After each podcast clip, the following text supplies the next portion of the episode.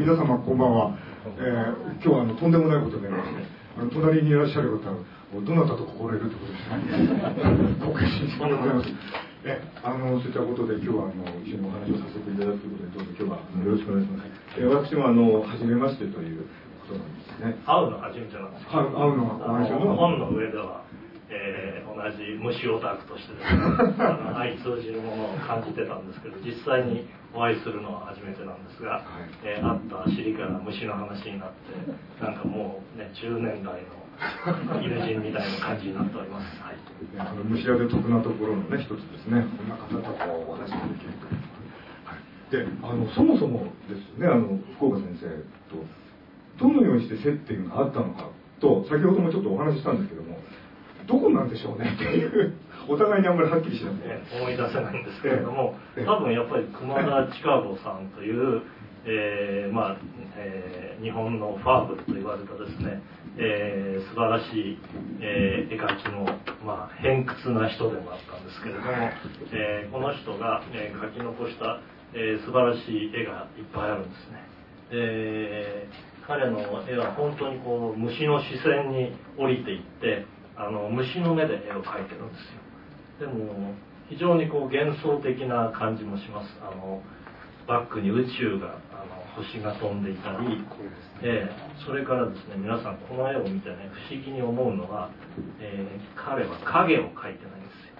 うん、それがまた絵に奥行きを生んでるなと思ってあのこの人をね NHK の日曜美術館というところで取り上げたことがあって、えー、そこにまああの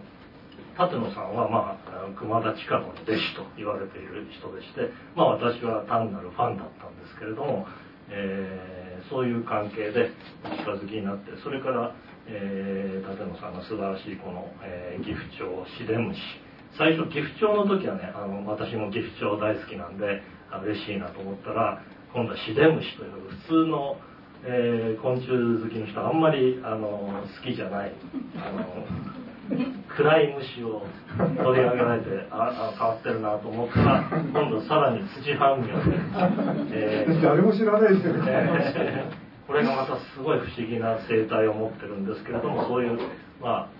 それからさらに先はこれ言っていいんです。か次はガロアムシというですね。これまた本当にあのほとんどの人が知らないなんかアリンコみたいな変な虫なんですよね。それを取り上げて本にされるために、まあ、研究されてるということで、えー、ちょっと私はどっちかというと 綺麗な蝶々とかグリゴシカミキリみたいなこんな宝石みたいな、えー、虫が好きなんで、えー、舘野さんから見るとですね福岡君そんな綺麗な虫を好きであるのはまだまだ甘いよみたいに言われると思うんですけれどもまあその非常にこう、えー玄人好みの道をこう行ってるんですがそもそもあの舘野さんはこの熊田千佳子とどういう弟子というのは本当に何か教えてもらったっていうか、どういう交流があったのか教えてください。はい、あの先ほどもねあの実は最初に聞かれたんですけども、あの後でお話するから内緒ですっていうことでもあの大した、えー、大したことではないんですね。あの実は私のあの熊田地区っていうのは三沢横浜の三沢に住んでました。で私も三沢で生まれました。で私の母親がモデル画みたいなのを描いていてですね。で今一調子悪い。であの熊田地下のところそのモデル画ですね。もともとグラフィックデザインで何でも描けるような人だったんですけど。で通ってるうちにですねそのうち私が生まれてで勝手に出入りするようになったと。で積極的に弟子にしてくれと言ったことはないんですね。だからもうずっと近所のおじさんということでやっていったんですがあのその後ちゃんと熊田近子には弟子っぽいいらっしゃるっていうことでで私が熊田近子に支持しているみたいなこと言うと誰だ？お前。あそういうなんか写真の写真家のこの弟子筋みたいな先輩後輩があって急に来たら怒られちゃうんです。そうなんだ別に弟子じゃなくて別にいいんだけどさみたいなそういう感じでしたね。そうなんですか。で、熊田千佳子さん、本当にこう、あの草に這いつくばるようにして、えー、昆虫をこう写生したり絵を描いて、でもまだまだ、まだまだ、我が私はダメだみたいに最後まで言っておられたんですよね。本当にあの厳厳しい方で。であの、まあ、あの私もそうなんですけどもどこもそのパーフェクトはないですね。もうやればやるほどどんどんどんどん分からなくなっていくどこまででも行ってしまうというかどこでこう区切ればいいのかも分からなくなって。であの私があの熊田近坊から、まあ、いくつか一度、まあ、いっぱい言葉を頂いてるんです。言葉をもらってるんですがあの熊田近坊がよく言ってたのが一期一。まあ、よくありますけどその一期一会の絵は絵描きだけにあの絵です。ね。だからもうこの絵描いて終わりかもしんないんだからそういうつもりで描きなさい明日描けるかって言ったら描けないかもしれないよっていうようなことは今でもやっぱ描いてるとあの言ってきますよね、うん、これでいいのかなってこれやっぱり弱いですからね、うん、で、えー、この立野さんが、えー、出されたこの「土半妙」っていう絵本なんですがこれもう読まれた方いますか？あありがとうございます、えー、これはですねあの半妙の、えー、一つなんですけれども私たちが知ってる半妙というのはこの山を歩いてたら、えー、道を教えてくれる非常に小さな綺麗な宝石みたいな半妙が半妙なんですけどこの土半妙というのは、えー、どっちかというと地味な、えー、青くて綺麗なんですけれども、え、あんまり目立つ虫じゃないんですよね。でこの虫は非常に変わったあの生活感というか、え生態を持っていて、えほとんど風任せ、え他人任せで、え生きていくんですよね。まず生まれたら、え、その蜂の背中に乗っかって、え、その蜂にこうどっかに運んでもらわないといけないんです。でもそのこう蜂にこう小さいあの虫がいっぱいこうお腹に、えー、張り付いてですねこの蜂があの飛んでってくれるんですそうするとあのその蜂がどこに行くかによっていろんなところにこう振り落とされてでその花に止まって別に花を食べるんじゃないんですよ。その今度はもう一回別のところに運んでくれる、えー、花鉢が来るのを待つんですよね。でもそこになかなかたどり着けないんですよ、えー、いろんな、えー、旅をしながら、えどんどんどんどん振り落とされてのたれ死んでしまう、え子供たちがたくさんいるのに奇跡的に、えこの待ってると、えこの、えー、これななん正式には何鉢って言うんでしょう宇津木姫花鉢なんですけど、花鉢。先生なんか全部解説してもらっていやいや。申し訳ございません。そのこれを知っていただかないと今日来た甲斐がないんです。でこの花あのめしべあおしべですか？めしべにじっと止まってその花鉢がやってくるのを待つんです。で花鉢がようやくやってくるとそれにピッて張り付いてその花鉢がえー、自分の、えー、卵を産むための穴に、えー、連れてってくれるんですでそこには花鉢が自分の子供を育てるために花粉の団子を作ってで土の中にこうそれを埋めてその卵を産んでその卵から帰った花鉢の子供が花粉の団子を食べるんですけどこの土半苗がそこにこうあの紛れ込んでるわけです。でえー、まず花鉢のよあの生まれたばかりの花鉢を食べちゃってそれから、えー、この場合はですねたまたま2匹の、えー、土半苗の、えー、子供たちがそこにたどり着いたんですけどそこから先何が起こるかっていうと殺し合いが起こるんです。あの自分が独占するために一緒にそこまであの運命を共にしてきた、相手を殺しちゃうんです。ねそれで花鉢の、幼虫と花団子あの花粉団子を独占して食べて、えー、さらに他の、えーうん、穴を掘ってですね他の団子も食べてようやく土半苗になるというので最初4000個も卵があったのに本当に成虫になるのは1個か2個しかないっていうことなんです、えー、こういう不思議な、えー、生態を舘野さん別にこれあの誰が教えてくれたわけじゃなくて舘野さんが全部自分で調べて、あの書いたんですよね。あの日本のファーブル以外何者でもないわけです。先生なんか全部申し訳ございません。こんなことになって、で、はい、こういうあのやっぱり自然っていうのは本当にあの一回限りのもので生きるか死ぬかわからないし卵がいっぱいあっても本当にその中の1匹が生きながらえるかどうかもわからないでこれだけ見るとなんか花鉢が一方的にこう規制されて、えー、収奪されているように見えますけれども実は花鉢の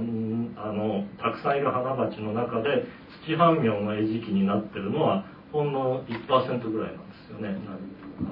そうですねそこにどういうバリアがあるのかっていうのはあの私の調べてる範囲ではやっぱりわからないんですけどもそれはあの季節的なものであるとかあのその頃にあの例えばその、えー、幼虫を呼ぶ匂いですとかね何かサインっていうものを何か塞いでたりとかっていうことでうまくいかないようになってるんですね。これ全部規制されちゃったら姫花虫がたまってない、えー、そう全滅してしまいますから、やっぱりそこに精妙なバランスが成り立っていてまあ自然界が食う食われるというように、まあ、弱肉強食の側面はもちろんありますけれども互いに他をこう抑制し合いながらある意味で助け合って、えー、それぞれが生きながらえてるまあ私はそれを動的平衡と呼んでますけれどもやっぱりある種のバランスが成り立ってるんですよね。で私この本を読んでなんでこの土半苗はわざわざですねまずはえー、最初に乗る蜂なんて言うんでしたっけ？小花鉢。小花鉢、はい、えで、えー、それに乗っかって花に行ってでその花で待って、えー、姫花鉢がやってくるのを待ってそれでその巣に寄生する。なんでわざわざそんな面倒くさいことをするの？最初から、えー、姫花鉢の巣に行けばいいじゃないかと。皆さん思いますよね。でもそれがうまくいかない理由は教えてください私はですね、それは分からなくて、先ほどからずっとそこにあの福岡先生は納得がないということで怒ってらっしゃる。怒ったい私そこも全然本当に分からないんですけど、ただあの私がもう一つあの観察を経て思うことは、あの例えば、えー、何かきっかけがないと一例要素だと動かないですよね。何も当てずっぽにこう歩いてるわけじゃなくてそこには何か感じるものがあるからそこに引き寄せられる。なのであ。はい。あのそれが例えばその私が想像するに、えー、姫花鉢なり花鉢があの巣を作る時にコーティングをします。その体から出すようなあそういう老物質ででコーティングをします。その匂いが一つ分かってれば最初から最後まで規制ってうまくいくんじゃないのかなっていうのを思っていて。でもあの例えばえー、姫土半苗が卵を産んでそれ4000個産みますね。でそれが帰るのが4、え1ヶ月後。うわーって一斉に出てきます。でその頃にあのメインのホスト寄生先である姫花鉢はどういう状態になってるかというとまだ巣穴がどこにもないんですね。季節が違うんです季節が違う。でその後あのやっと眠りから覚めた姫花鉢がで地面から出てきて、えその、うつぎな、これはうつぎ姫花鉢という標色性ですね。あの、うつぎの花、花粉しか集めない、その鉢がいるんですけども。で、うつぎの花の咲く時期にぴったり合わせて、成虫が出てきて、で、花粉が集めて、で、やっと巣を作り始める。そうなると、えー、姫土半苗の幼虫は、あの、例えば匂いが、その匂いが、その、引き寄せる物質だとしたら、その時何もないので、どうしたらいいかわからない。で、その時に穴が開いているその巣穴の入り口がある蜂がいるんです。それが小花鉢でそうすると匂いがプンプンしてるわけですよね。そしたら、えー、あ で姫土半苗の幼虫はそこに吸い寄せられると。あのホストじゃないんですよ。だけどそこに集まってえー、どうにかなんないかなって。もうそれ以上のことは考えてないし分かんないですから。でそこで何が起こるかって言ったらそこでちょうどその頃出てくる小花町の新生虫ですね。わーって出てくればあの、まあ、体にそういういい匂いのするのにいっぱいつけた小花鉢が出てくるのでそこにうわーっとこうしがみつく。これあの写真もあるんですけども写真だとものすごく黒ですけどね。一回り二回りぐらい大きくなって真っ黒って出てくる。それでそれに乗ってあの花に行きたいでしょ？小花鉢だ花粉を取りに行きたいんですよ。だからよろよろよろ飛んでって。でもお花鉢にしてみればゴミじゃないですか。ゴミをかき落とすわけです。そしたら鼻の上に落ちますよね。そしたら花花粉の匂いも好きらしいんです。だから、うん、だからそこに移動しないでしがみついてるんですね、でもその花粉を直接食べることはないんですよね。ないんですそうなんです。団子にならないと食べない。そうなんですよ。だからそれだったらいい匂いするなと思ってとりあえずくっついてよ、うん、でそれが寿命が4日間、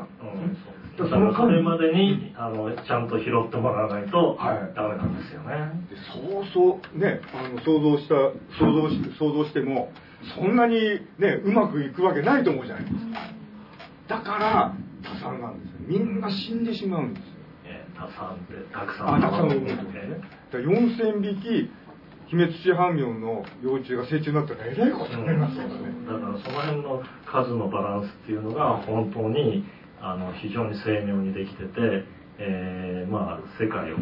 う何て言うかな。ある意味で、えー、競争しているけれども実は住み分け季節を住み分けたり時間を住み分けたり空間を住み分けたりしてなんとか生きながらえてる。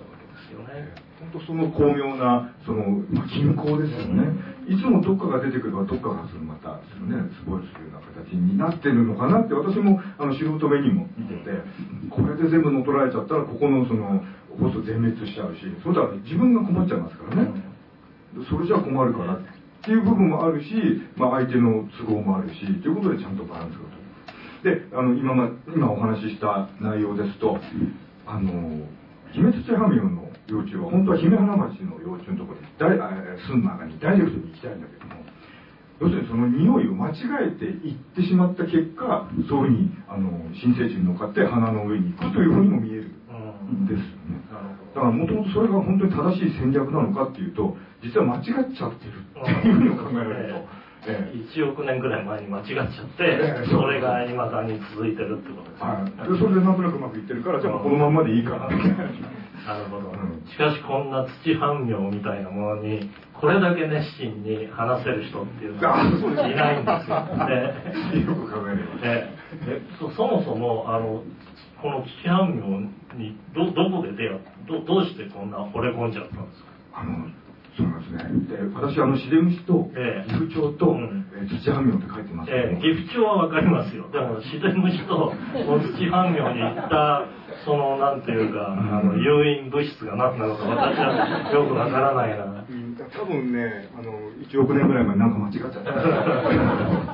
あの、わかんないです。で、僕、実はその、シデムシも岐阜町も、土半妙のファンではないんです。ええ、あ、そうですか。もともとでも、昆虫少年だったんでしょう。小さい頃ど何が好きでした？僕はおさやだったんですね。あ、サムシ屋、サムシ屋ね。はい。何屋って言うんですよ、この、あの、それぞれ、虫好きも単に虫が好きじゃなくて、私はアゲハチョウとか、私は緑シジミとか、私は、あの、クワガタムシとか、えー、トンボとか、カミキリムシとかあるんですけど、そその辺はまだまだ素人で、おさや、おさやって、おさむし、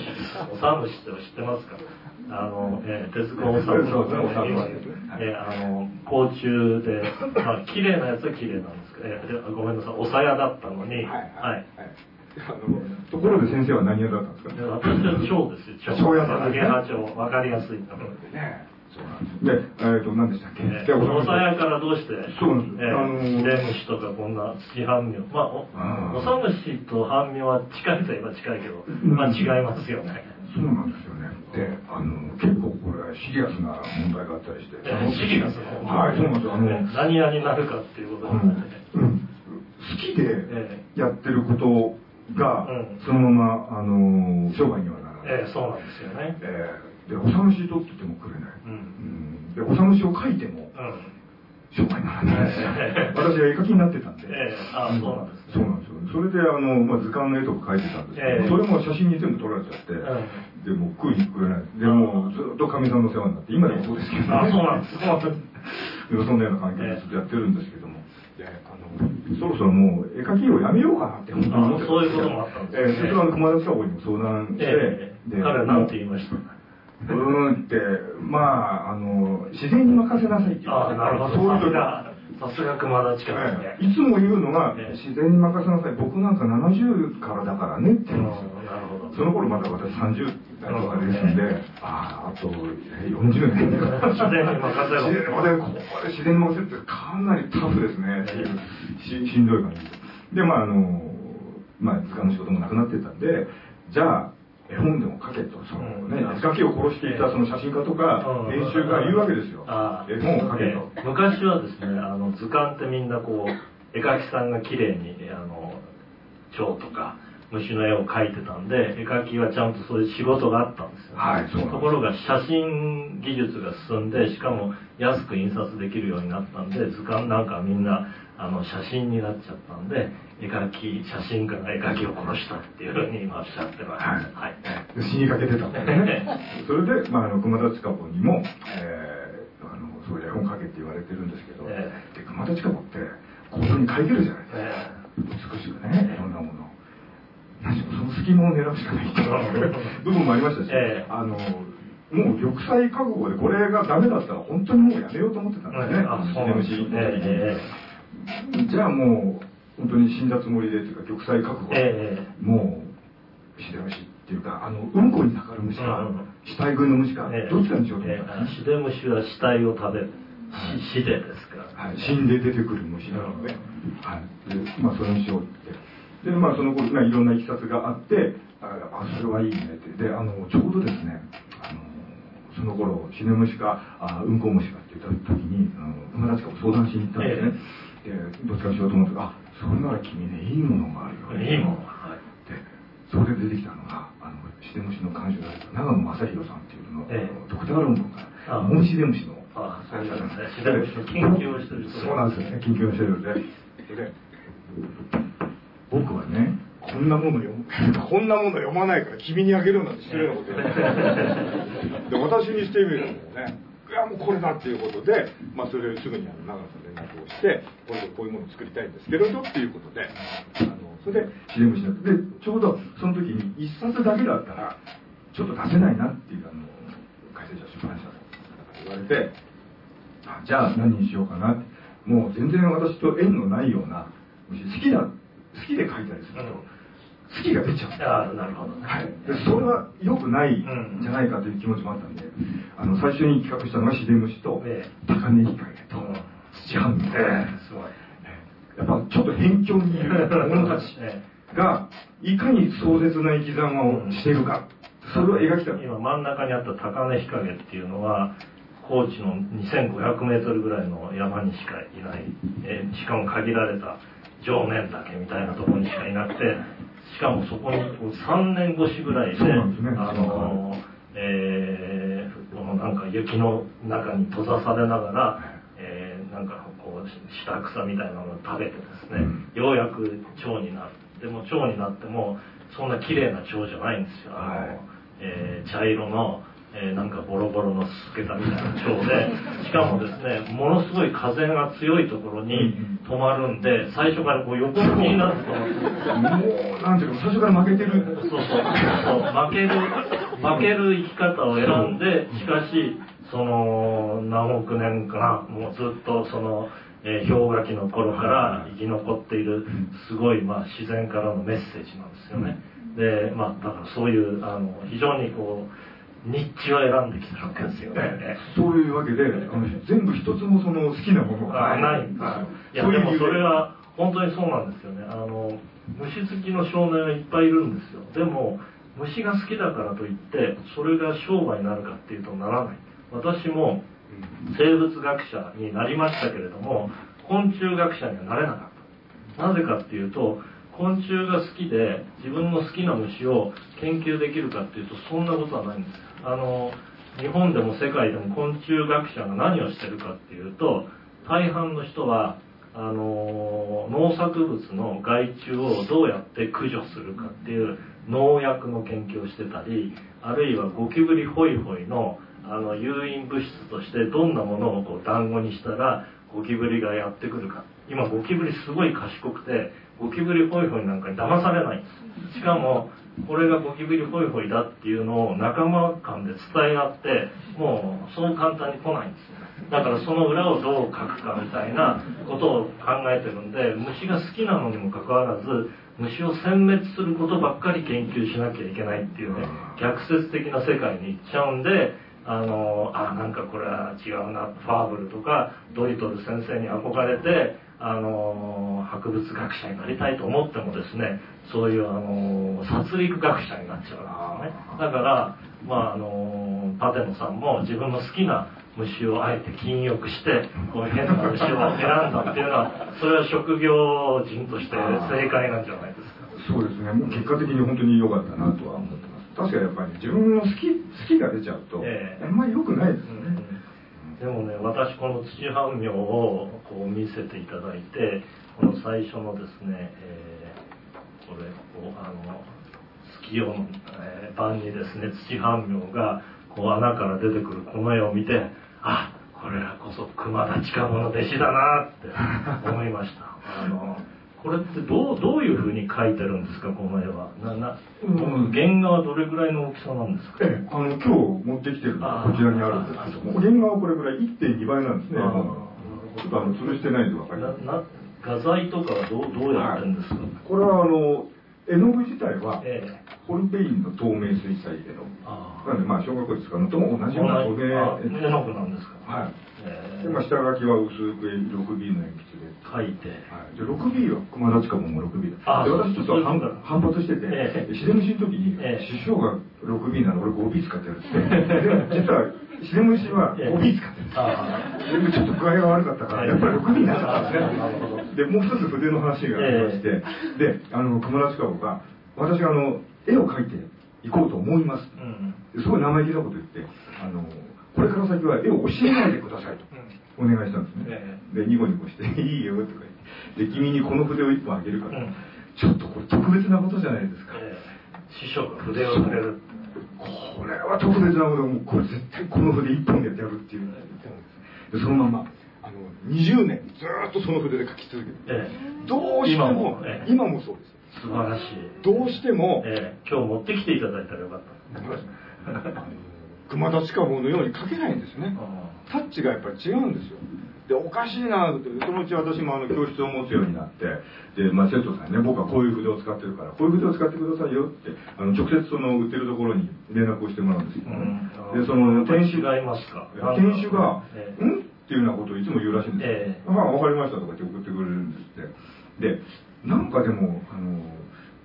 使ってる筆がなんとなく違うんじゃないかっていうのがちょっとずつその疑惑が出てきて でそのうちあのある雑誌で、えー、男の道具みたいなね、うん、でいや特にそのどんな道具ないけど、ね、で僕はとかナイフとかそういう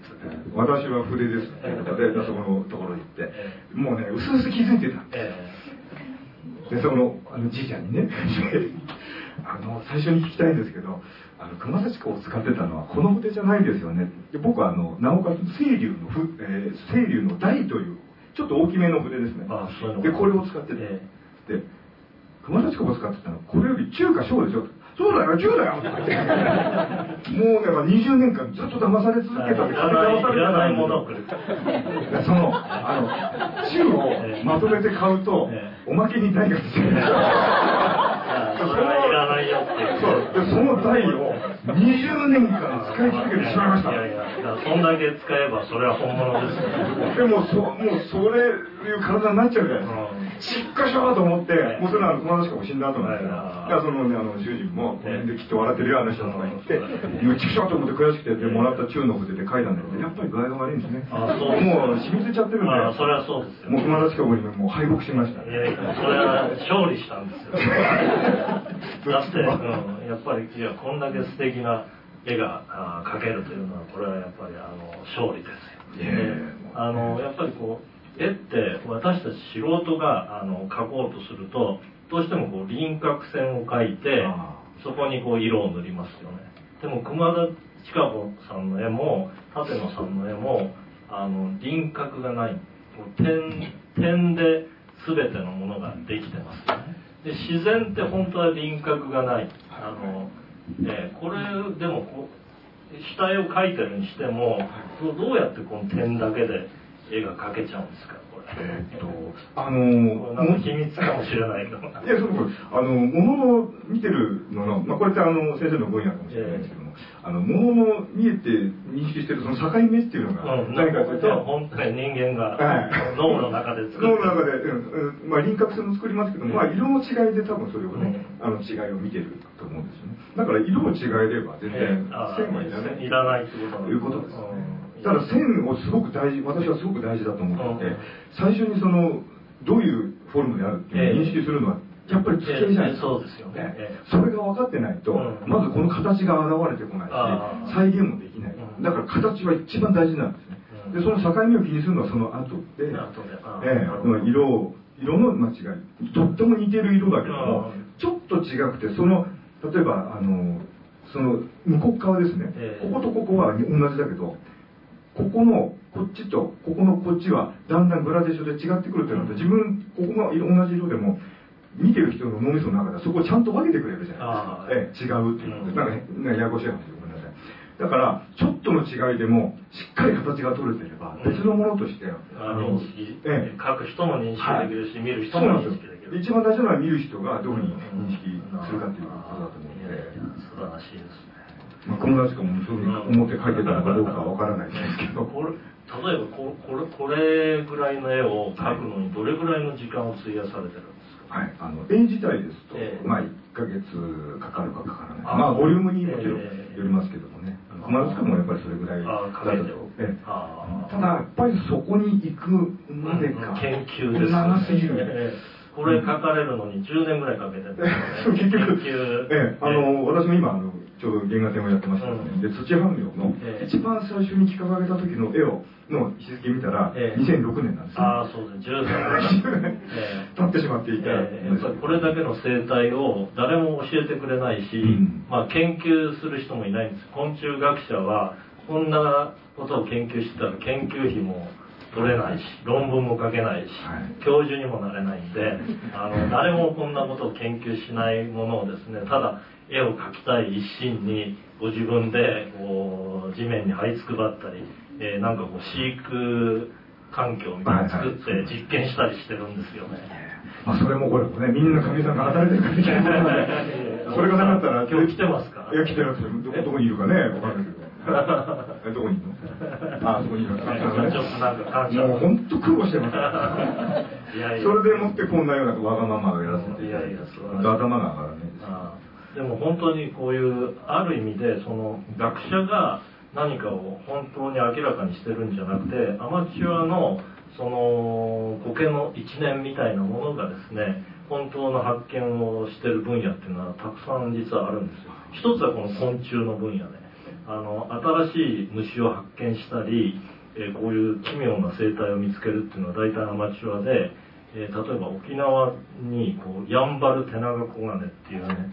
すごいあのカブトムシより大きい虫が、あーえーもう30年ぐらい前から見つけたられたんですけどそれもあの水沼さんつってますか？あの、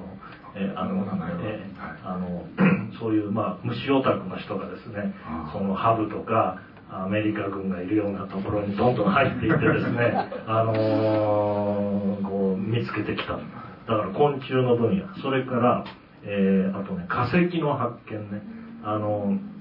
珍しい化石を発見するのもアマチュアの人たちのいろんな努力で、えー大倉さんっていう日本で有名な化石ハンターがいますし、えーちょっと昔の人ですけども双葉鈴木流っていうねあの、えーあのそれは少年だったんですよ、えー彼は、えー福島県に生まれて、えーなんかのきっかけにこう本を読んでたら自分の郷土のですね、えー北の方に古いこうあの地層が露出してる場所があるっていうことを知って自転車でそこに通い詰めてですね、えー最初はアンモナイトとかサメの歯とかを見つけて、えーもう化石に見入られちゃってそこに通い詰めてたんです。そしたらある時その、えー岩の断面にですねこんな背骨のをバーンってこう切ったような、えー断面がこう露出してるのを見つけたんですよ。ででも背骨のその断面にしたら大きすぎる直径1 0センチぐらいあるんですよ。で、えー鈴木君はその時すごく偉かったのはですね彼はそれ以上掘るのをやめたんですよ。なぜかっていうとね化石って皆さんこうあのなんかこうバーって砂をかき分けてたら骨が現れてくるみたいに思っているかもしれないんですけど逆で化石ってあの土の周りの岩よりも化石は柔らかいんです。だから変に掘るとあの崩れちゃう。それから化石っていうのは古い骨とか 貝が、えー封じ込められて固まったもんじゃないんですよ。化石っていうのは 古い骨とか貝が岩石に閉じ込められた後だんだんだんだん岩石よりも骨の方が柔らかいので風化していってその風化した空洞に別の鉱物が入り込んでできたものが化石なんです。だから化石っていうのはネガなんですよね。あのーえーこうなんていうか鋳物を作る時に、えー粘土でこう形を作ってそれを閉じ込めて、えーその中を焼いてその中に金属を流し込むのと同じように、えーネガーフィルムとして化石ができてるんで脆いんですよ。だから彼はそれ以上掘るのをやめてですねなんと上野の国立科学博物館に連絡したんです。であの調査団がやってきて「いやこれはすごい」って言ってその周り4メートルぐらいをですね、えーこう慎重に、専門家が、あのー切り出してきてそこにですね体長7メートルのこんなすごい海流の化石が丸ごと埋まってるのを見つけてですね双葉鈴木流っていう名前を付けた、まあ、日本の考古学史上ほとんど最大の発見を少年が成し遂げたんですけれどもそれはあのアマチュアなんです。今上野の国立科学博物館に行ってください。その双葉鈴木流のすごいあの標本が天井に飾ってあります。それからもう一つアマチュアが活躍している分野は星を見つけること。彗星とか超新星とかはいつ現れる。まあ彗星はうん一応こう軌道を予言できるけど超新星とかいつ現れるかわかんないんでもう寒い時に寝袋にくるまってですね一晩中こう見てる天体マニアがいてその人たちが初めて見つけるその学者なんて寝てますよそんなだからあの本当に何か自分が好きなことを一生懸命やってるあのアマチュアっていうのはアマチュアのアマアマンっていうのはフランス語の愛人のアマン。つまり愛する人っていうんですよねだから何かを本当に愛してる人が本当の発見をするっていうまああの非常にまあ如実なね作品じゃないかなと思ってこの、えー土半行というのを私は読ませていただきましたなんともありがとうございます。アマチュアってそうなんだね。そうなんですなんかアマアマチュアでいいんですね。あのこれがプロになるとあのいろいろ面倒くさいことがそうか、もうでも私、あの、いつも素人のつもりで、もう言いたいなっていう気持ちはあって、であの、まあ、出版の人にも、いや、私いつもあの、どうせね、何やっても素人だし、余裕だし、みたいな話してると、それじゃ困りますわ、でもいやいや。一応本出してるかからら、一流ですこのいや。土難行はもう右に出る者がいない。自然地ももう右に出る者がいない。これは一流っていうことなんです。何をおっしゃいますか、なんか後が怖いんですけど。まあ、それもこれもやっぱ熊田近坊が、まあ、いて、こういうふうな、まあ、効果不効果ですね。本当に君は損な道を選んだんだからねっていうことを言われましたけど。も。え。ーいやでもこの昆虫の生態っていうのはね本当に見れば見るほど不思議なことがいっぱいありますよね、うん、これあどなんかどうぞ。あのあこの私がこの虫を描いているっていうことですね。そのぱり一番言いたいことが生まれて死ぬっていうことで考えると人間も全然変わらないでしょ。これまあ絵描いてるから人間に向かって描いてるんですからね。どう考えたって。でまあこういう生き方を見ててなんかちょっと考えることってないのかなって。あであの岡さんのあの言葉で私あのパクって結構あちこちで乱用してる言葉があるんですよ。あそうですか。はい。まあ動的平衡はねええ。もちろんあの皆さんご存知ですそれより私がしびれたのはみんな生きてることを忘れてるという。あそんなこと言ってましたね。これは忘れていや、これはね、素晴らしい言葉と思ってですね。あはい。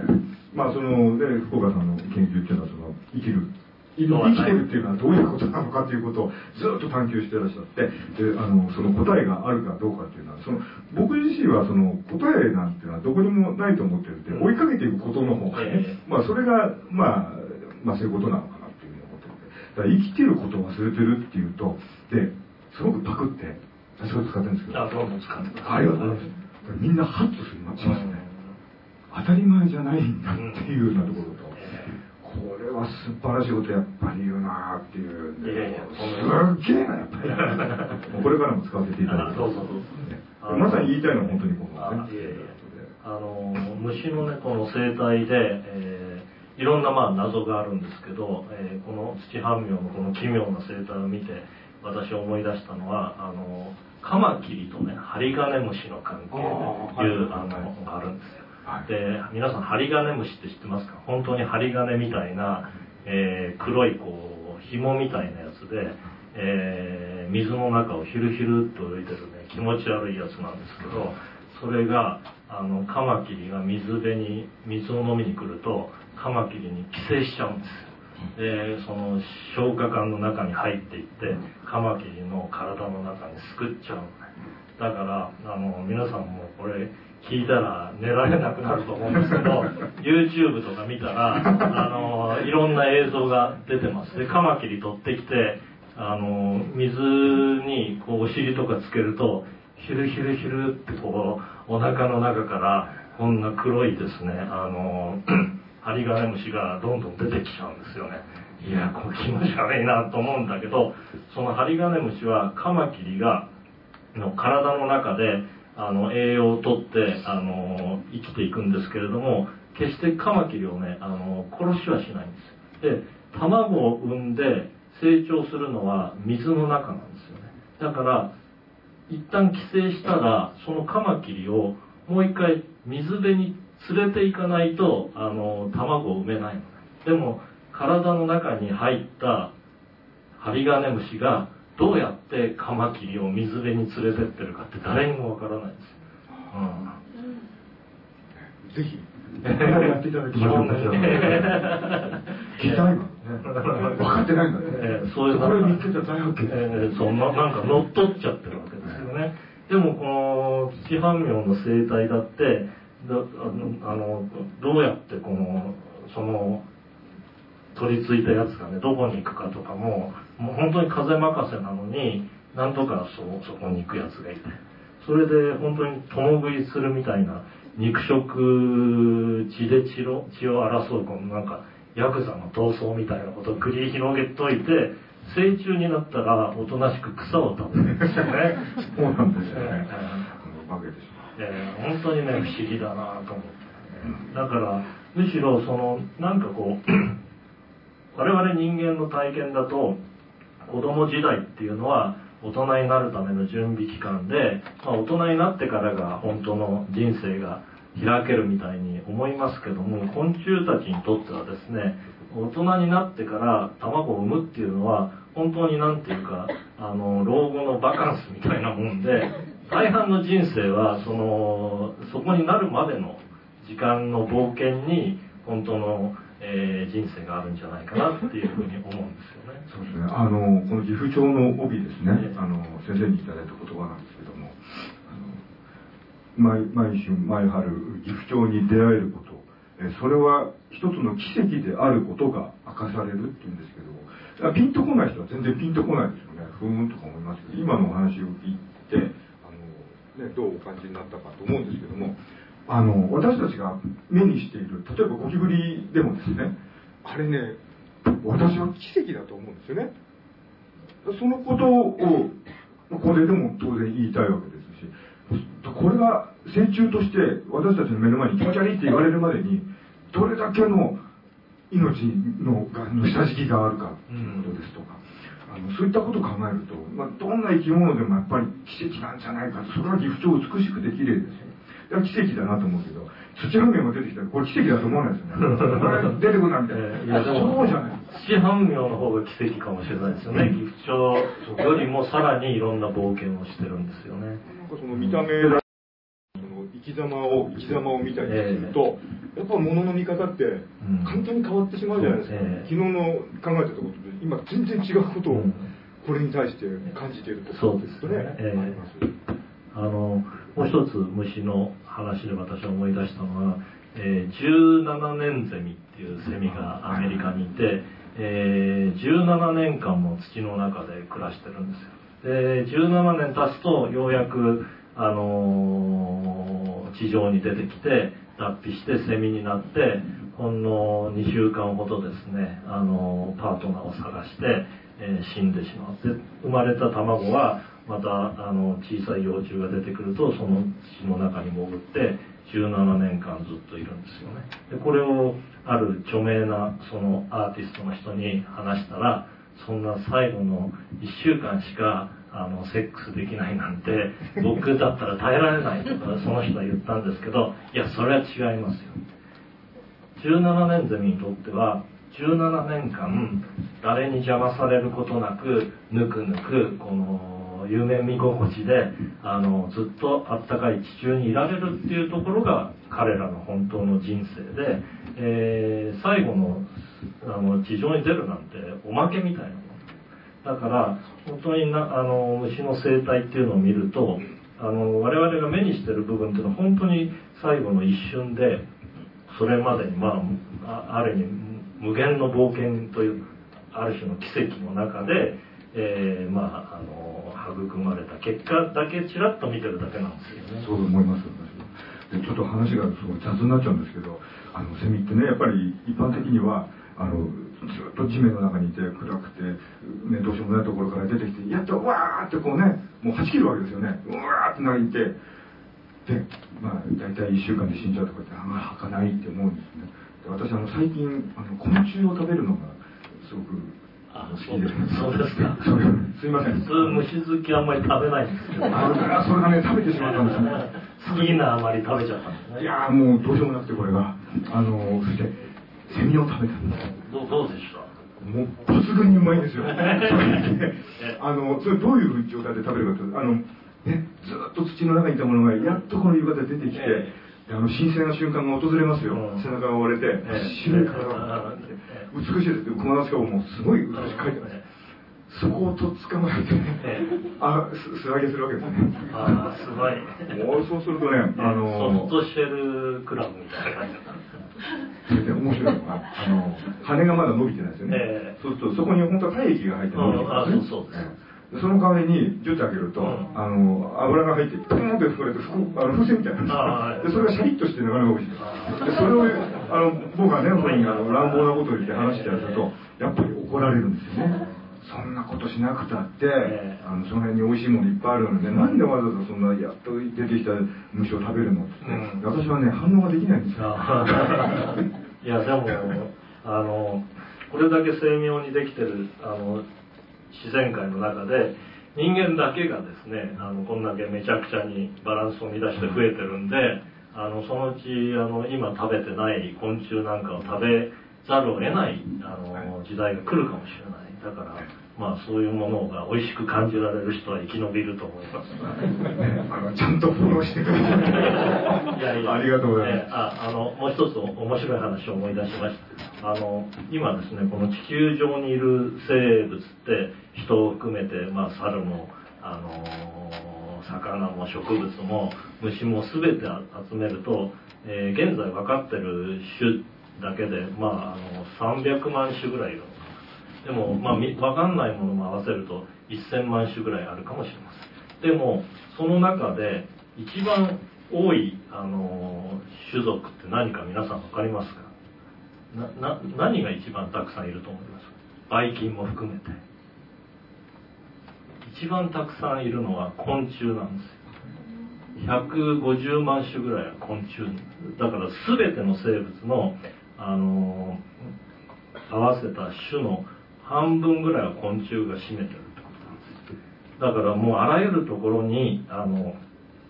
そんなあの高根日陰みたいに鉱山だろうと、えー、こんな土半苗みたいな土の中だろうといろんなところに分布してそれぞれ独自の生活を繰り広げて独自の食べ物を食べてこれだけ地球上に広がってるんですね。そこから何が言えるかっていうと、えー、神様はとっても虫好きだった。つまりあの天地創造してくださった神様は大半の時間を虫を作ることに費やして そんだけ多種多様な虫を作るわけ、まあ、これはあの、えー、ジョークですけれどもでもそれだけ虫が豊かだからこそですね、まあ、我々みたいな虫好きがいろんなこう楽しみがあるしくめども尽きぬですねあの謎がたくさんあるということですね、はい、いかに豊かにしてくださるかね、えー、昆虫様たち、えーちょっと私の本も。ごめんなさい。すいませんでした、い、いえいえ。あの「柔らかな生命」っていう、えー、本はですね私あの「週刊文春」というあのスキャンダル雑誌、えー、連載を持ってます。でもあの連載っていうのはあの全然事件記者とは無縁の世界で雑誌っていうのはこうあの起きた事件は一番外側のあのところにあの、えー、載るんですね。で真ん中辺の連載っていうのはあのもっと前もって地道に作ってあってですね何か事件が発生するとあの事件記者が飛んでってあるいはまあなんかスキャンダルを張り込んで写真が撮れたらその一番外側にこう後から入れるようになってます。だから週刊誌は最初の数ページと最後の数ページに新鮮なネタが載ってて真ん中辺の連載はま地道に作ってるんで、まあ、そのスキャンダルとは無縁なんですがそこに私は連載を持ってまして、えー、それをこうまとめた、えー、で文庫化したのが、えー、柔らかな生命というので、えまあ、軽い読み物がもうあの週刊誌を読んでる人っていうのはえー、若い人はほとんど読まなくなってしまったみたいなんですけれども、えー、まあ、皆さんもしよろしければちょっと見てください。それからもう一つあの、え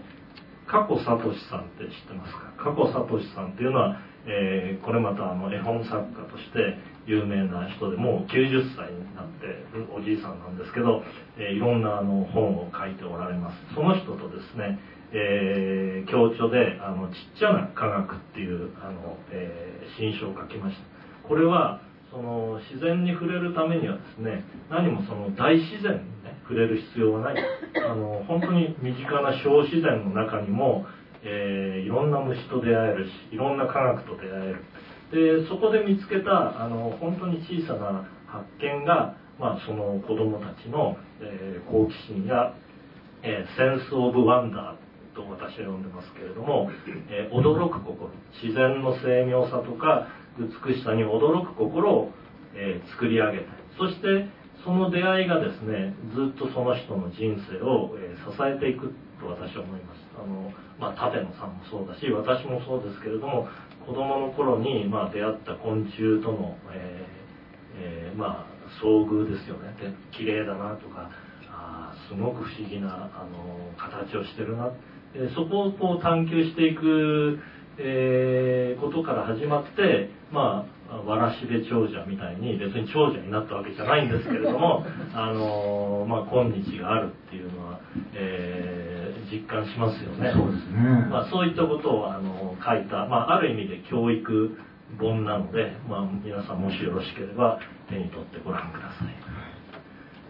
一応あの書店イベントなんで あの宣伝もしておかないといけないのでどうも失礼いたしました何がないまでよくかかっちゃって。本当にあの福岡先生のあの本っていうのはものすごい多岐にわたりますよねもう話題が。もうだからどんな分野の方が見てもなるほどというようなことばかりで、はい、だけど肝心の分子生物学のタンパク質とかアミノ酸っていうのはまた頭に入ってこない。ですよねすいませんいいんですあれ難しくてですね馴染みのないものにはなかなか、うんでもあの昆虫の世界をと似てるんですよねその仕組み自体は、そうそう仕組みはみんな細胞レベルで取ってみると、うん、昆虫の発生する仕組みと人間が発生する仕組みは基本的には同じというか昆虫の方がうん、むしろ精妙にできてることもたくさんあるし、こう再生したりですね、えー、あんなさなぎ幼卵幼虫さなぎ蝶々みたいなあんな劇的な変化っていうのは昆虫以外ないですからそれがあなんでそんな風になってるかっていうことはいまだに科学も追求できないしあのさなぎの中でですね昨日まで幼虫だったものが、えー、全部溶けてそれがあの全て蝶々の細胞になり変わっていくっていうあんな不思議なことは、えーまだ誰もちゃんとは解明できてないですよね。来た ということで、こんな感じでいいですか、大体1時間経ちましたんで、皆さんどうも、あの、ね、こんな土曜日の、あの、お腹のすく時間に、もう食べてこられたかもしれませんけど、えご清聴ありがとうございました。ありがとうございました。そういうことありがとうございました。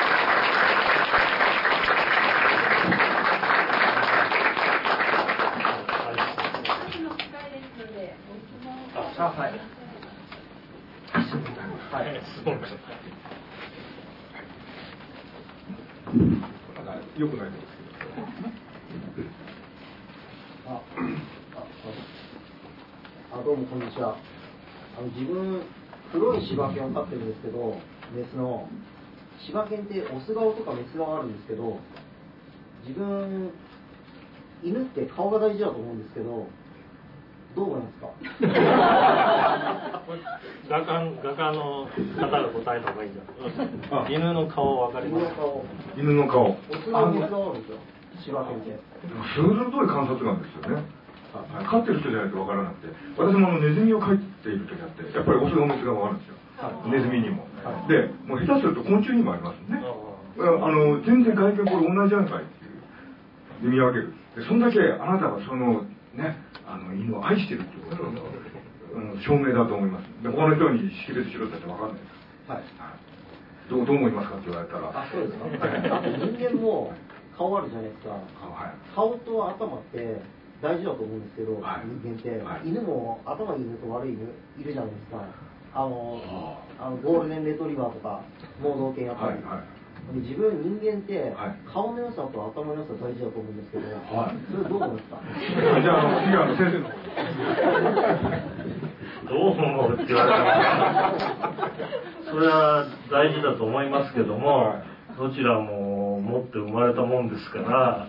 どうしろと言われても困りますよね。まあ、ただ頭の良さっていうのは、別にお勉強ができることが頭の良さではなくて、えーやっぱりこの自然をあのじっくり見る、えーこう虫の生態を見ようと思ったらやっぱりこう自分が止まってじっと見ないと見えてこない。しかもこうロボコップみたいに虫虫が見えるこうあのレイヤーにこうビーンってズームを合わせないと虫なんて見えないんですよ。あのちょんとこう止まってる虫が見えるあのピントが合うあの距離っていうのは本当にあのそこしか見えないんでうかつに見てたら虫がいるのに見えませんよね。だから、うん、やっぱりそういうあのある種の注意深いことがあの大事な観察につなげてられていくんでそういうのが私は、まあ、ある意味の頭の良さだと思います。だからあの犬のね男女を見分けられるあなたはなかなか素晴らしいですね、はい私もそこはそう思いますはい、どうもありがとうございます。なかなかユニークですね はい。さすがここに来られた方。ただあの人間の顔の識別能力って人間は特別にやっぱり人間の顔の違いっていうのが分かるで他の生き物には別にあの識別する必要がないじゃないですか。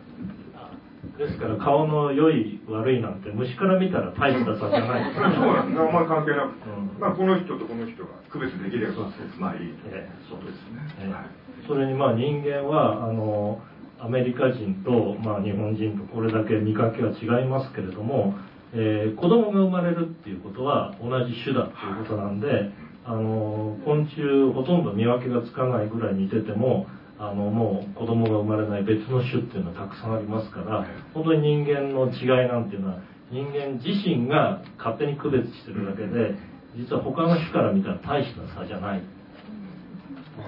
と思います。でそこまで飛躍してこう考えるとあの君のも持ってる能力はどんどんどんどん飛躍していくわけですよ、ええもうすごいことになる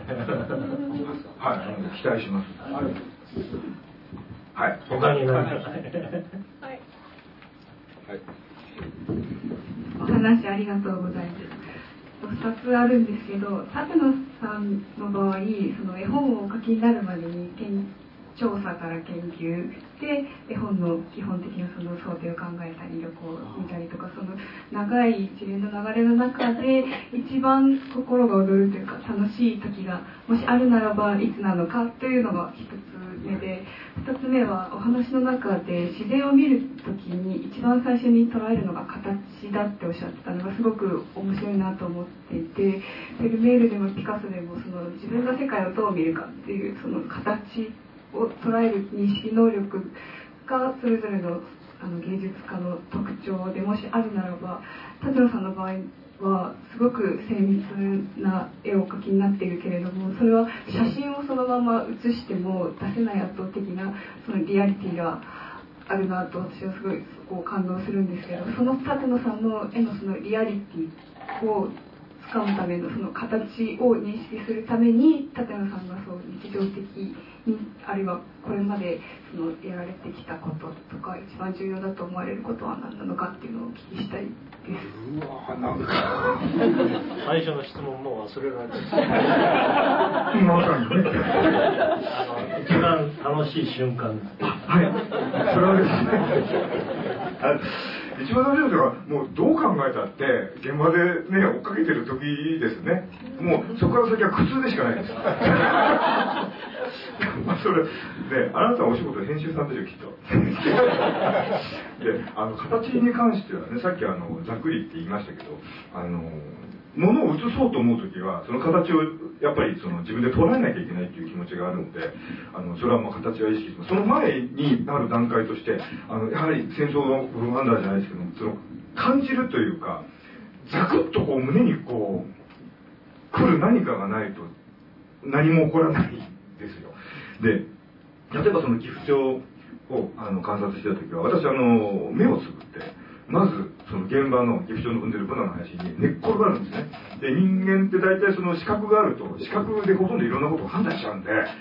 それ以外の感覚ですよね。目つぶって寝っ転がると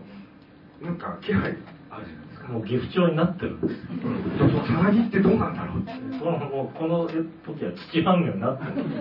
空飛んだらどうなんだろう。って似てるでしょ土半魚 そうですか。じゃあ、私、あの、猛毒なんですでそうすると、やっぱりね、あの、気配っていうのがあったりするんですね。そうすると、怖いんですよ。なんだかわかんないから、見たくなる。視覚を消すわけですそうです。だからやっぱり匂いが敏感になるし、音に敏感になるし、で、あと太陽が当たってるか当たってないかぐらいのことまでなんとなく分かってくるんですよ。だけど、物を見ないとは怖いんですよ。これひょっとしてムカデで俺ひょっとして噛まれるかもしれない。一一刻も早く見たいと思うけども、我慢をして見ない見ない。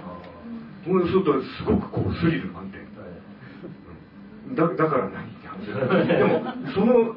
何がいるのかってその気配を感じることが、うん。うんすごく大事かな。その気配。えーそれでようやく目を開けてはい。見るんですか、本当なんか輝きますね。なるほえー例えばその後夜に出かけるってことで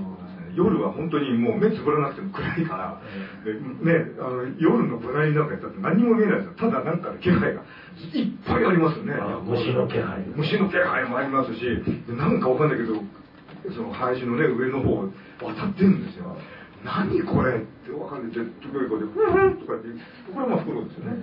それはわかるからこれわかるものに対してはすごく安心するんで。あともうはわけのわからないもの。そうなんですよ。もう地味に飛びと交ってるんですねそれがもうやっぱり妖怪なんです。そういう認識でもう怖いっていう。まあそこからですねそこから何かを感じてじゃあ私これは何を言いたいのかって何を言いたいのかというとそのことを言いたいんです。よ そのいろんなものがいるという。やっぱり相当変ですよね。いやいやそんな先生ほどでない。と何の答えにもなってないですねはい話ありがとうございます。あの七半名のそのす巣のあのき寄生するえっ、と蜂花鉢の巣の中での行動なんて一体どうやって観察するんでしょう？なんかなんか透明なプラスチックの板をこう地面にこう垂直に立ててそこから巣で観察するとか。それとなんか最後になんか争いをするっていうんですけどもあの結局同じような体の大きさの大小の違いがあるんだったら、犬とかでですね、大きい犬が勝つとかありますけど、虫でしたら同じようなレベルだから、結局痛み分けっていうか、一本も傷がついて、あの、その後生きていけないっていうか、その生きていく上でもダメージを受けるとか、いうことがあるんじゃないかなと思うんですけども。初めてちゃんとした人が出ました。ちゃんとしてましたね。あの土はめをあのまあ育房ってねあの蜂の巣が地面の中にありますんでそれを。あと一つ。まだはいあまああと一つは福岡先生。あじゃあまずあの手短にじゃあお答え掘り出してであの花粉団子と卵が産んであります。でそれを取り出して、まあ、カップの中に入れてあの土ごとその穴の開いた状態のものを一塊をこうやってポンと持ってきてでプリンカップの中に収めて、まあ、10個それぐらいをずっとこう引き出しに入れて観察するんですねでそこに土はみの孵化した一例1ミリなんです。よ一例幼虫。これ絵本に書いてある幼虫が1ミリしかないですね。でそれをこう移植するんです。でそれで見ていくんですけどあの、えー、花粉団子。花粉団子ってその巣の中にある時はそのままちゃんとみんなね幼虫が食べて大きくなれますけども取り出した時に何が起こってるかというとあの空気に触れてるんですね。カビが。ちゃんといっぱい書いてあります。もう本にちゃんとでもうブワーって出て2時間おきぐらいでカビを取り黄身を取りながら義務書書きながら取りながら。やってきたわけで。だから結構まあそういうようなことがあってでまあ共食いはあのどうなんでしょうね。私もどどうしてこっちがこっちを殺すのかっていうようなことはあの全くわからないです。だから背後取られたら負けなのかな。まあ、本当その優劣っていうのがそこにどこあるのかっていうのは僕は全然わからないですね。はいよろしいでしょうか、はい、あとあの土半病なんか皮膚がただれる毒を出すっていうことなんですけどその毒を持ってる土半病自体が一体自分自身がただれないようにどうやってるんでしょうか？あの動物だってあの虫だって結局できてるのはタンパク質が結局物質生学学あの性学の教科書で出てくるあの化学物質なんでどうやって土半面を自分がただれないようにしてるのかなっていやそれはなかなか難しい質問だと思いますけれどもあの大体毒物は、えー、こう外へ出すようにあのできてるんで、えー、まずはこう噴出しますよね。で人間の皮膚はこのタンパク質がそのまま露出してるんでその毒物に、えー、やられますけれども昆虫の場合は大体その外骨格っていう外側の硬いあの、えー、物質で覆われてますよね。だからそれがあの保護になってるんじゃないかなと思います。はい。